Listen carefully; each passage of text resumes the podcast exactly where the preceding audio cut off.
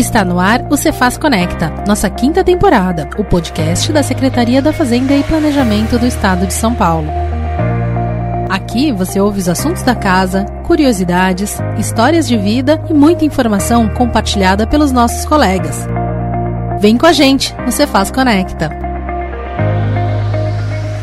Olá, eu sou Neanderson da Ascom. O episódio de hoje é uma mistura de humor, política, eleições e boxe internacional. Tudo isso porque eu recebo aqui no estúdio da Ascom o servidor Bruno Magalhães, que é assistente fiscal técnico da SRE, Subsecretaria da Receita Estadual. Também converso com Jair Bolsonaro, Lula, Ciro Gomes, Maguila e até com a Marília Gabriela. É que esses são alguns personagens imitados pelo Bruno. Então fique ligado nesse podcast que está uma graça só. Cefaz Conecta. Bruno, bem-vindo ao Cefaz Conecta. Conte pra gente como que você entrou pro time da Secretaria da Fazenda do Estado de São Paulo. Muito obrigado pelo convite, tá participando aqui desse podcast, né? Uh, depois de tantas edições e agora sendo entrevistado. Bom, eu sou de Fortaleza, natural de Fortaleza, Ceará, né? Morei lá, praticamente a minha vida inteira. Depois morei em algumas outras cidades do Nordeste. Comecei a estudar para concurso público por livre e espontânea pressão da minha mãe, né? Que é funcionária pública, hoje aposentada. Então, na época, ela sempre quis que os filhos seguissem esse caminho. E eu estava na iniciativa privada trabalhando, até que aquele momento de burnout que você tem, né? Ela voltou com esse assunto e eu tinha feito uma promessa para ela que com 30 anos de idade eu estaria fazendo esse concurso, né? Posteguei aí por uns 10 anos. E aí fiz o concurso para a Receita Federal, a princípio, né? Só que eu só tinha seis meses de estudo, não, não, não tive um. tinha um mínimo, nota mínima. E saiu o concurso aqui para São Paulo. Como eu estava atuando é, no estudo da área fiscal, todos os concursos que tinham para qualquer estado apareciam lá no, no fórum do concurseiro, que todo mundo conhece, né? E apareceu daqui. Eu estava em Caicó, Rio Grande do Norte, saí de lá, voltei, comecei a estudar e foi assim que eu entrei aqui no estado de São Paulo. E foi a primeira tentativa do concurso? Foi a primeira tentativa desse concurso, né? Então, estava monitorando, acho que o último tinha sido em, em 2010, quando eu nem pensava em estudar ainda, e aí eu estava monitorando os que iam sair, esse saiu em 2013, né? É, então, foi o primeiro que eu fiz para o estado, na verdade, qualquer estado, e o segundo concurso que eu fiz, que o primeiro foi da Receita, com pouco tempo de estudo, e esse eu tinha uns nove meses, um ano, e aí consegui vir para cá, mas caí de paraquedas.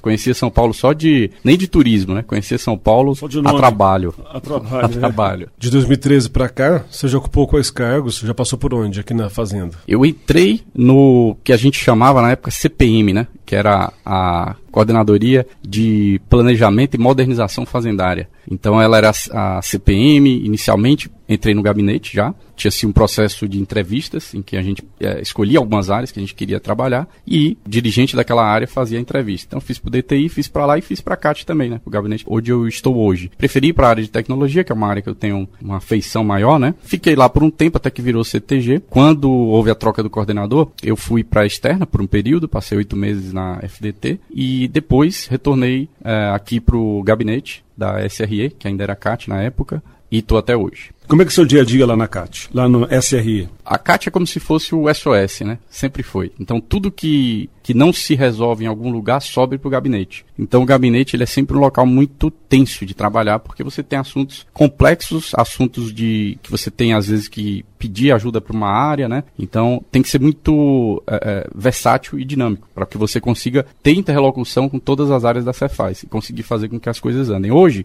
eu estou no na governança do programa nos conformes, né? Junto com mais três colegas da equipe. Nosso líder lá é o Gerson, eu trabalho com a Danusa e com o Paulo. Então isso é a nossa atividade principal lá dentro do gabinete. E eu também trabalho com a parte de capacitação, né? Como gestor de capacitação setorial. E a gente tem, dentro do, de outras atividades que estão surgindo, planejamento estratégico, com a metodologia OKR, em que a gente está sendo inserido dentro de alguns projetos. O programa nos conformes, no seu entendimento, tem dado resultado? Tem dado muito resultado, né? O programa nos conformes ele foi uma coisa que surpreendeu até quem era da interna que não sabia nem como falar com o contribuinte. Então, é, por mais que eu tenha uma visão um pouco do lado da governança, então eu vou vender meu peixe, né? Não tem jeito. Eu já fui FDT e eu percebo que o pessoal que é da interna precisa desse contato com o contribuinte. Né? E o contribuinte, por outro lado, está recebendo o fiscal que não vai ali atuar ele. Então ele fica apreensivo no primeiro momento. No segundo momento, ele já fica feliz. Então, você está vindo aqui me avisar que eu tenho que é, me autorregularizar, está me dando as instruções para que eu não seja multado. Eles gostam disso, né?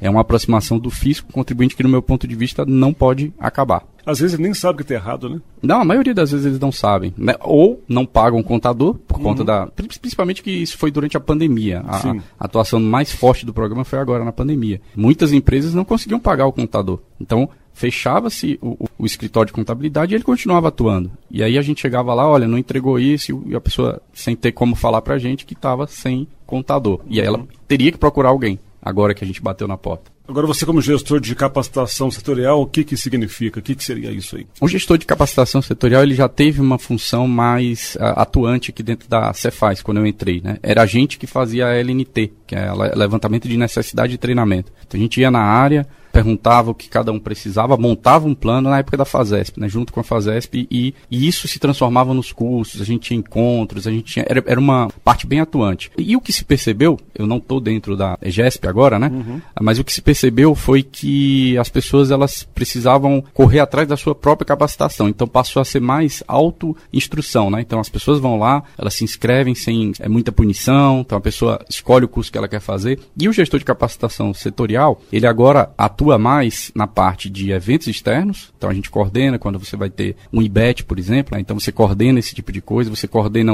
a parte de pós-graduação, apoio à pós-graduação, quando pedem uma bolsa, então a gente vai lá escolher, é, levar para o subsecretário adjunto quem foram os inscritos, qual o valor que a gente tem de bolsa. Então ele está atuando mais macro agora, né? Antes a gente tinha uma atuação realmente muito forte, tomava é, bastante tempo da gente na semana, logo que eu entrei aqui quase 10 anos já de fazenda, né? E nesse período aí, como é que você avalia a fazenda como um todo? Eu penso o seguinte, costumo dizer, eu era da iniciativa privada Isso. e vim para o serviço público, né? Então eu costumava dizer para o pessoal que quando a gente está na iniciativa privada, por exemplo, quando você é um chefe, ou quando, como era o meu caso, quando você tinha uma equipe por trás, você tinha muita dificuldade de conseguir mão de obra capacitada, né? Você fazia um pedido, uma reunião e as coisas não andavam. Aqui na Secretaria da Fazenda você tem os melhores talentos. Então é, é muito complexo isso. Você pega pega todos os melhores talentos do país, não só de São Paulo, eu sei que a maior parte é daqui, e joga dentro de uma organização que é uma organização pública, mais difícil de você lidar, porque você está lidando com recursos públicos, em que se exige uma licitação, leva um ano, às vezes, para você conseguir alguma,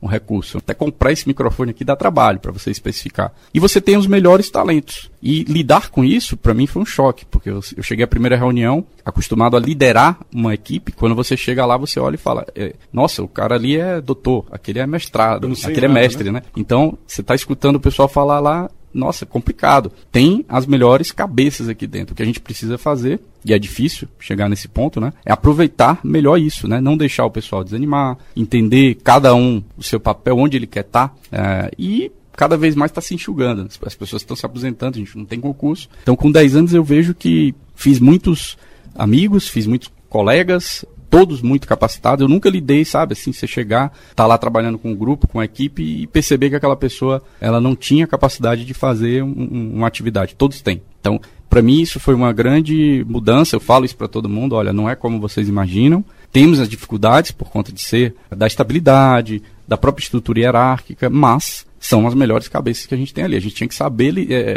a gente que eu falo, o povo, né, o poder público. Ele tinha que saber aproveitar melhor esses talentos que a gente tem aqui dentro.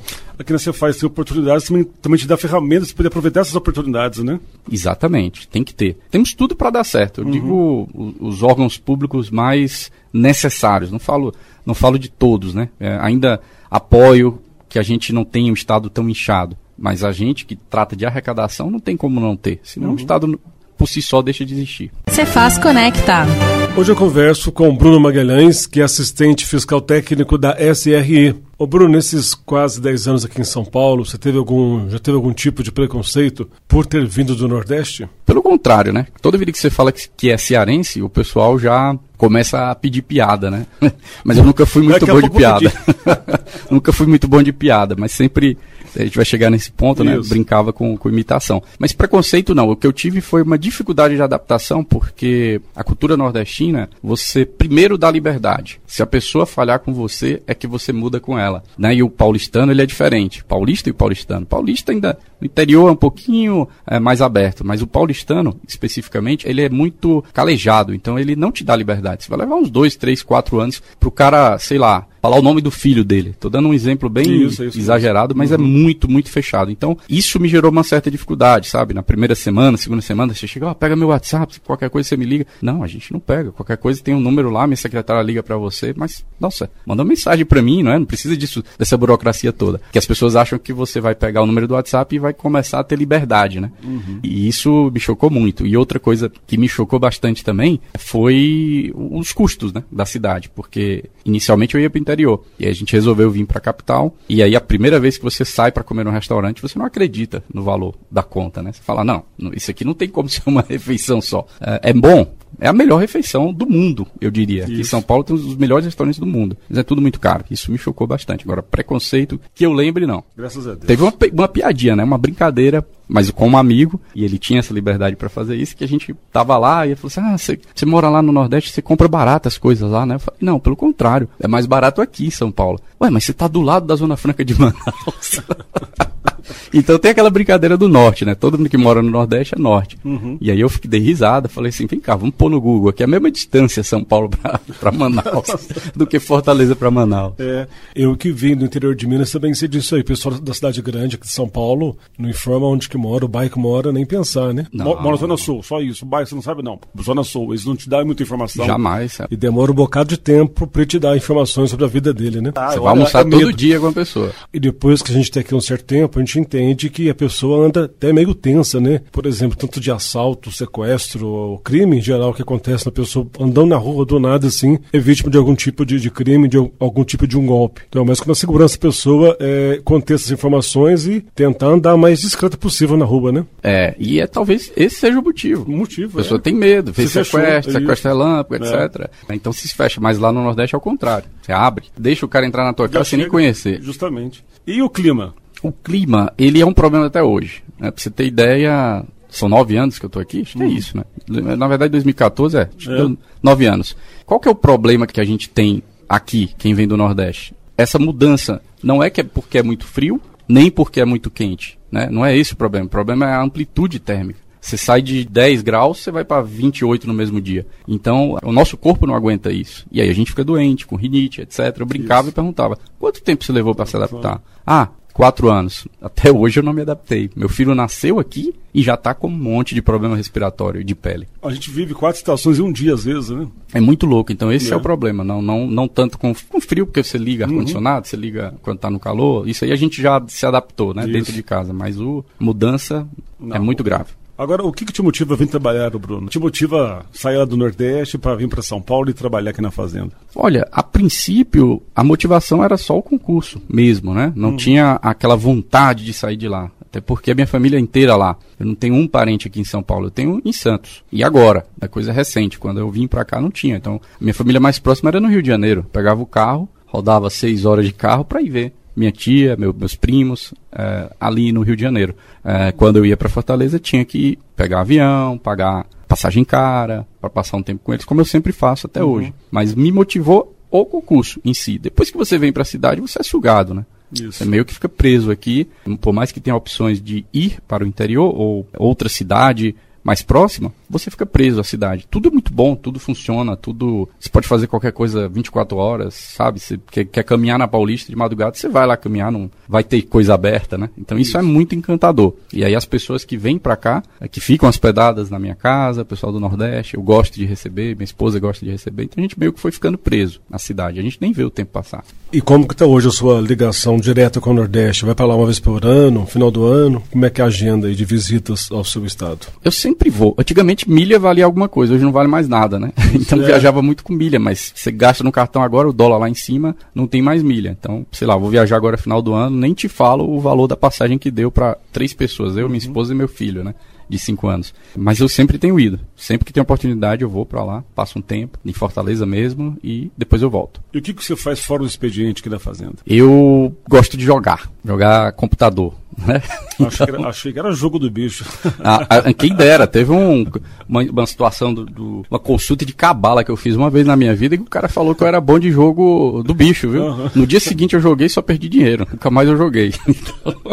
Então, A bala deu errado. é, eu gosto de ver série com minha esposa e gosto de, de jogar é, no computador, não é videogame nem nada, é no computador mesmo. Acho que basicamente esses são os meus dois hobbies, quando eu quero é, parar pra, pra me divertir. Você joga o que? Free Fire? Não, é Warzone. Não Call of Duty. Call of Duty. Ah, tá. É um, é um similar ao Free Fire também. Aham. Meu filho adora o Free Fire. Também, qual criança que não gosta de Free Fire? hoje? É, só que Free Fire né? é mais no É. celular, né? Isso, no dedinho mesmo ali. E além de jogar no computador, tem algum outro hobby, alguma outra coisa que você gosta de fazer? Basicamente isso, né? É, dentro do trabalho e também no próprio jogo, eu gosto de fazer imitação, pegar ali os personagens políticos, né? Seja o pessoal do trabalho. Então eu, eu gosto de fazer isso, de brincar, de estar me divertindo com meus amigos ou assistir com a minha esposa. Sempre os, os programas são mais nesse sentido, de ver um seriado, de ficar ali curtindo ela, que a vida dela é corrida também. Então aproveita esse tempinho que ela tem. E quem que você imita? Olha, hoje nós temos aí o Bolsonaro, temos o, o, o Lula, um pouquinho do Lula, né? O Lula é complicado, que acaba com a garganta da gente. O Ciro eu comecei a imitar recentemente, dentro daqueles debates que estavam tendo. E mais o pessoal do trabalho. Você vai pegando um ou outro ali e começa a imitar. Isso que é engraçado, porque aí só quem entende é quem está dentro do ambiente. Então faz um debate entre o Lula, Bolsonaro e o Ciro Gomes. Olha só, no tocante essa questão aí, o nosso amigo Ney me chamou aqui para a Secretaria da Fazenda. Tô achando que ele não acredita que eu vou ser eleito. E tá querendo aí me dar um cargo na Secretaria da Fazenda, tá ok?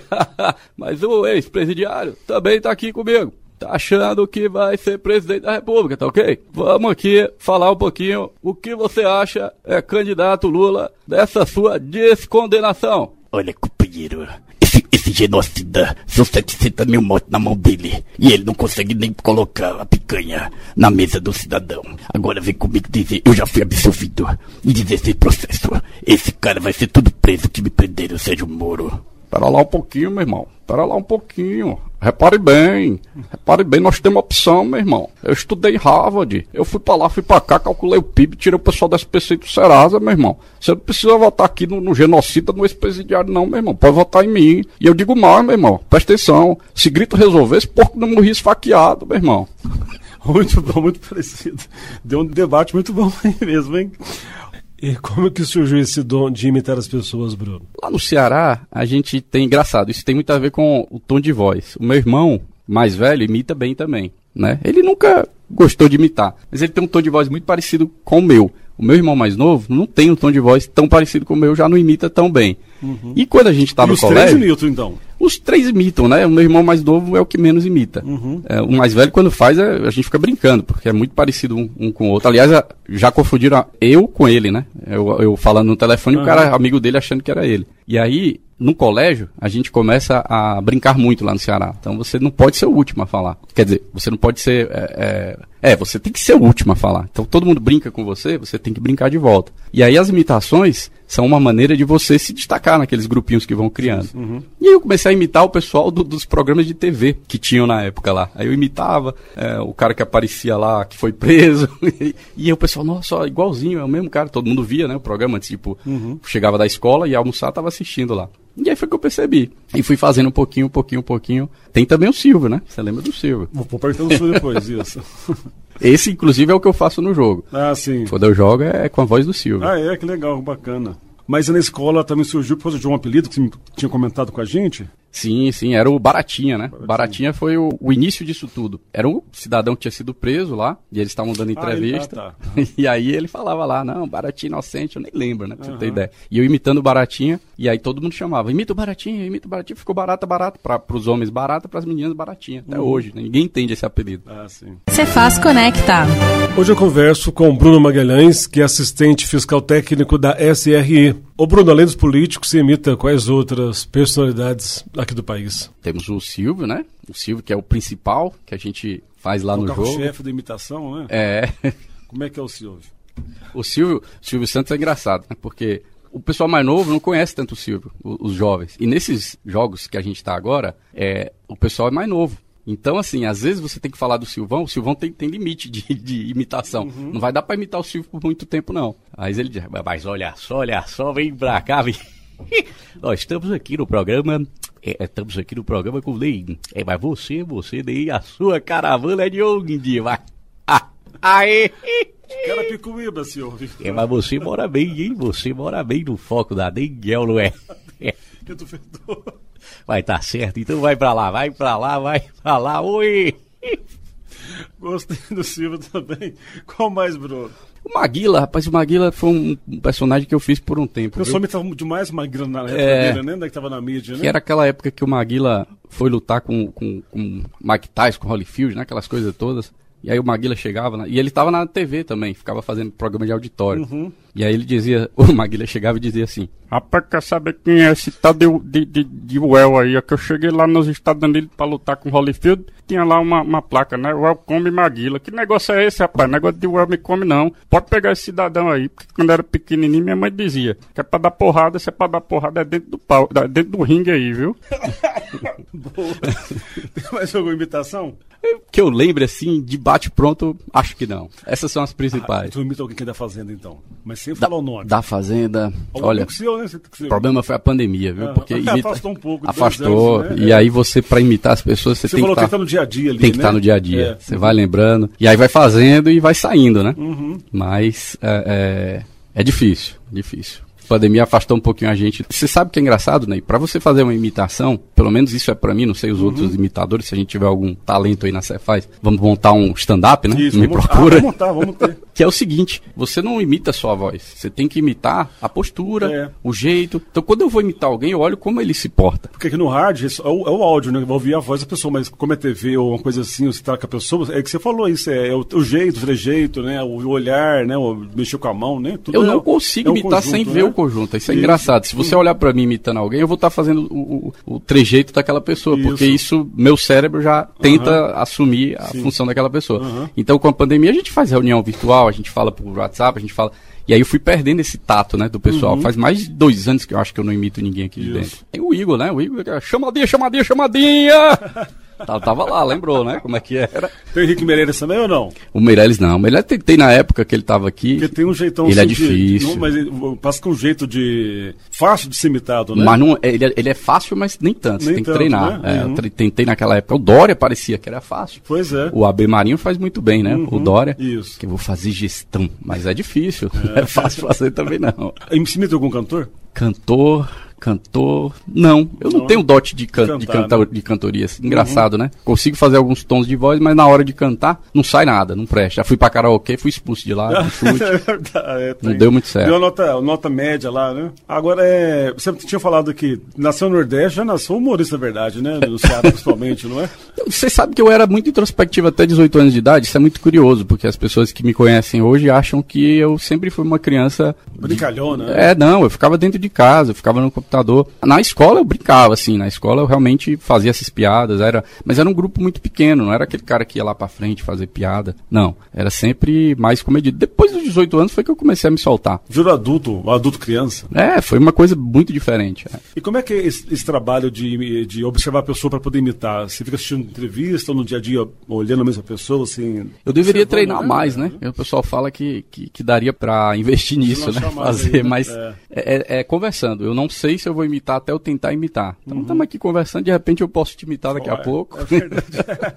E aí o Ciro não, o Ciro, reque... o Ciro, porque eu nunca imitei o Ciro, né? Então quando eu comecei a perceber agora na campanha que ele tava falando demais e aparecendo, aí eu, olha, olha só, mas repare bem, meu, meu estimado Ney, nós temos que ver isso daí, porque você, não- você tem que olhar pra cá que você foi pra Harvard, meu irmão.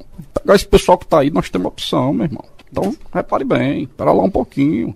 Olhando aqui no seu script aqui, ó, você imita Clodovil. Clodovil, ele, ele era, era naquela época, né, que ele diz assim, olha na lente da verdade, diga, um cubinho ou dois cubinhos, diga pra mim, Ney, olha aqui na lente da verdade. Mas o, o Clodovil também, né, não tá mais em pauta. Isso. Ele tá, já ficou antes do Silvio. Já, ah, ficou muito mais. Ficou né? antes do Silvio, então. Já perdeu, né? Já perdi. É. E a Maria Gabriela. Recebemos hoje é, o Ney, que é cantor, compositor, é, trabalha aqui na Fazenda, na área de assessoria de comunicação, é, bate-bola, jogo rápido. E a Marília é uma figura, né? Ela tá de volta com um programa no canal do YouTube dela lá. Marília Gabriela de novo. De frente com a Gabi de novo. Se eu não me engano é isso. Ela, a gente tem que, tem que assistir, é muito boa, né? É uma imitação boa. muito, É. muito legal de fazer.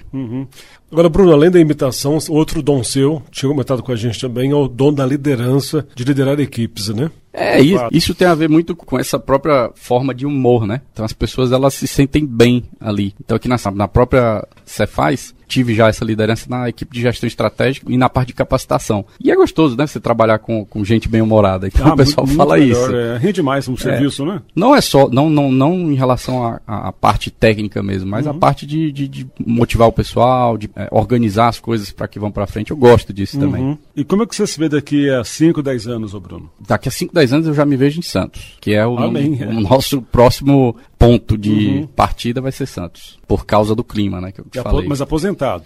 Ou já ou não? não, não, não, não. Ah, trabalhando lá, lá na fazenda de lá? Lá, Lá mais é, próximo? na verdade, litoral, lá. nós temos agora a opção de, de trabalhar remotamente, né? Isso. Uhum. E só que fisicamente lá. Então essa é a ideia. Eu, eu não acho que eu vou me afastar das atividades daqui, Uhum. da sede. Até porque, como eu te falei, tem cada vez menos fiscal na fazenda, todos se aposentando. Então Uhum. vai ser difícil é, tirar uma mão de obra que está aqui dentro, que já conhece, é, e vai lá para o interior trabalhar na parte de fiscalização ou na própria delegacia. Então muito provavelmente eu vou para lá, mas continuar trabalhando para cá. Você gosta de praia? Não gosto de praia, apesar de ser de Fortaleza. Não é esse o meu. Eu achei que fosse praia. Eu não gosto de praia, eu- dá pra perceber aqui que a- não tem nem melanina, porque Pois eu não é. gosto de ficar no, no sol. No sol. Minha esposa adora, né? Meu filho com certeza vai adorar também. Mas é por conta do clima e dos problemas de saúde que ele tem. Então Uhum. ele espirra muito, ele tosse muito, ele tem problema de coceira na pele o tempo todo. Então eu quero resolver isso. Quero É levar ele pra lá. é um filho só? É um filho só por enquanto. Filho filho. Tentamos outra aí, não deu certo, então a gente. Ainda, ainda tem tempo ainda. É. Agora, para encerrar, é, que mensagem, lição que você tira da pandemia que a gente teve aí? Você falou que perdeu todo o tempo de imitar os colegas, de conviver e de imitar. Qual é a lição que você tira desse, desse tempo que a gente passou aí?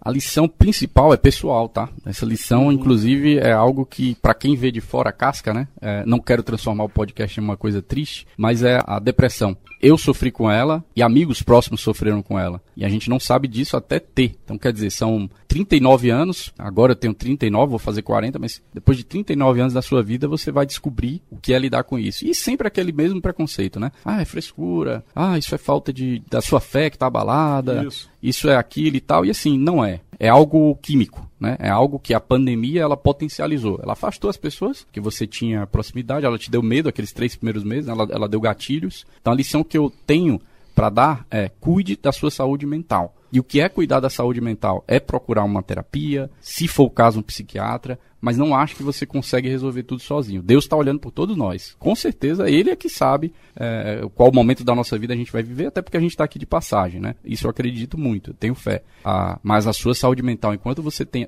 enquanto você está aqui, ela tem que ser cuidada. Ela tem que ser cuidada por profissionais. Então você vai lá, às vezes uma conversa com o terapeuta, ele consegue fazer você entender o que, que você está passando naquele momento, aquela situação, e não, não deixar chegar no ponto que muita gente chegou. Né? Acho que a gente não contabilizou quantas vidas foram perdidas. Agora, essa sequela ela vai ficar. Né? Medicações que eu nunca tomava, estou tomando, e outras pessoas também entraram em medicações e, e, e não sabem quando vão sair delas. Então, cuidado com a saúde mental, cuide da sua família, cuide das pessoas. Não, se você tem alguma fé, mantenha essa fé ativa, volte para a igreja, volte para o templo, volte para qualquer uma, né? De maneira geral, qualquer tipo de religião. Mas não abandone nenhum desses lados, porque senão a coisa pode ser muito, muito, muito escura.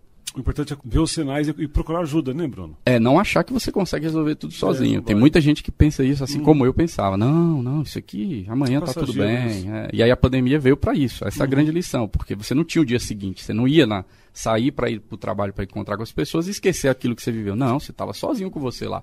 E depois no dia seguinte de novo, depois no dia seguinte de novo. Então, isso foi muito pesado. Quem não estava com a cabeça boa nesse momento de pandemia, não, não foi legal. E que foi o apoio da família? O apoio da família foi essencial e dos, e dos amigos aqui do trabalho, né? Foram os dois apoios que a gente, a minha esposa principalmente, né? E o pessoal do trabalho. Quer dizer, todo mundo convive com isso e o preconceito que eu te falo é mais de quem está mais afastado. Mas quem está perto, dá a mão e dá esse apoio é essencial. É. Como é que você aprendeu a cuidar da sua saúde mental? aprendi na pior, na pior fase, né? Você fala, quando você não consegue é, dormir, quando você não consegue acordar, acho que esses são os dois principais fatores. A gente sabe que, que tem alguma coisa de errado quando o teu sono está prejudicado, seja para acordar ou seja para dormir. E aí chega no momento que você fala, olha, amanhã tá bem, aí você passou um mês. E depois, não, não, mas amanhã tá, passou dois meses. Depois passou três meses. Aí você fala, não, não, peraí, eu preciso de ajuda, porque não vai ser amanhã. É igual a academia que a gente fala que vai começar a segunda, né? Isso, ó, ó, dieta, Você né? fica adiando. Esse é um assunto muito importante, a gente sempre tem que lembrar disso, da necessidade de ter uma mão amiga para nos ajudar nesses momentos difíceis aí da vida, né?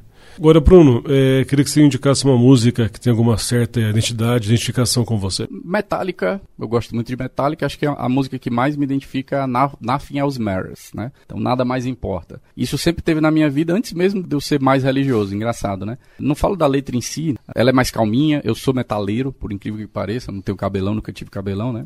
Eu gosto de heavy metal. E essa música, ela, ela sempre tá ali, ela foi da música do meu casamento, quando eu tava casando, essa música tava tocando. Porque acho que é isso mesmo, nada mais importa. A gente tem que viver mais leve, né? Tem que passar por essa vida aqui de maneira mais leve, procurar controlar os impulsos e ajudar o próximo. Uma coisa que eu fiz a minha vida inteira foi ajudar os outros, direto ou indiretamente, né? Que assim seja, então. Hoje eu conversei com Bruno Magalhães, assistente fiscal técnico da SRE. Ô, Bruno, obrigado pela sua presença aqui. Volte sempre. Sucesso na sua vida de imitador, saúde para você, melhores para você e seja feliz. Obrigado, né? Eu que agradeço e convidar aí os outros colegas a participarem também para a gente manter o Cefaz Conecta ativo. A sua história também pode ser contada aqui no Cefaz Conecta. Basta enviar um e-mail para a gente, queremos entrar em contato. Anote aí, é o imprensa, arroba, fazenda.sp.gov.br. O Cefaz Conecta volta na próxima semana. Até lá.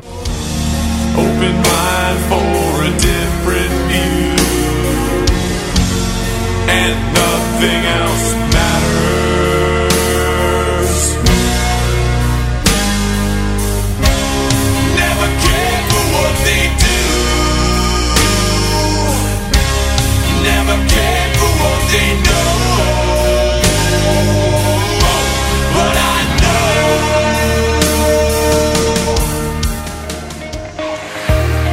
Você ouviu o Cefaz Conecta em sua quinta temporada, uma produção da Assessoria de Comunicação.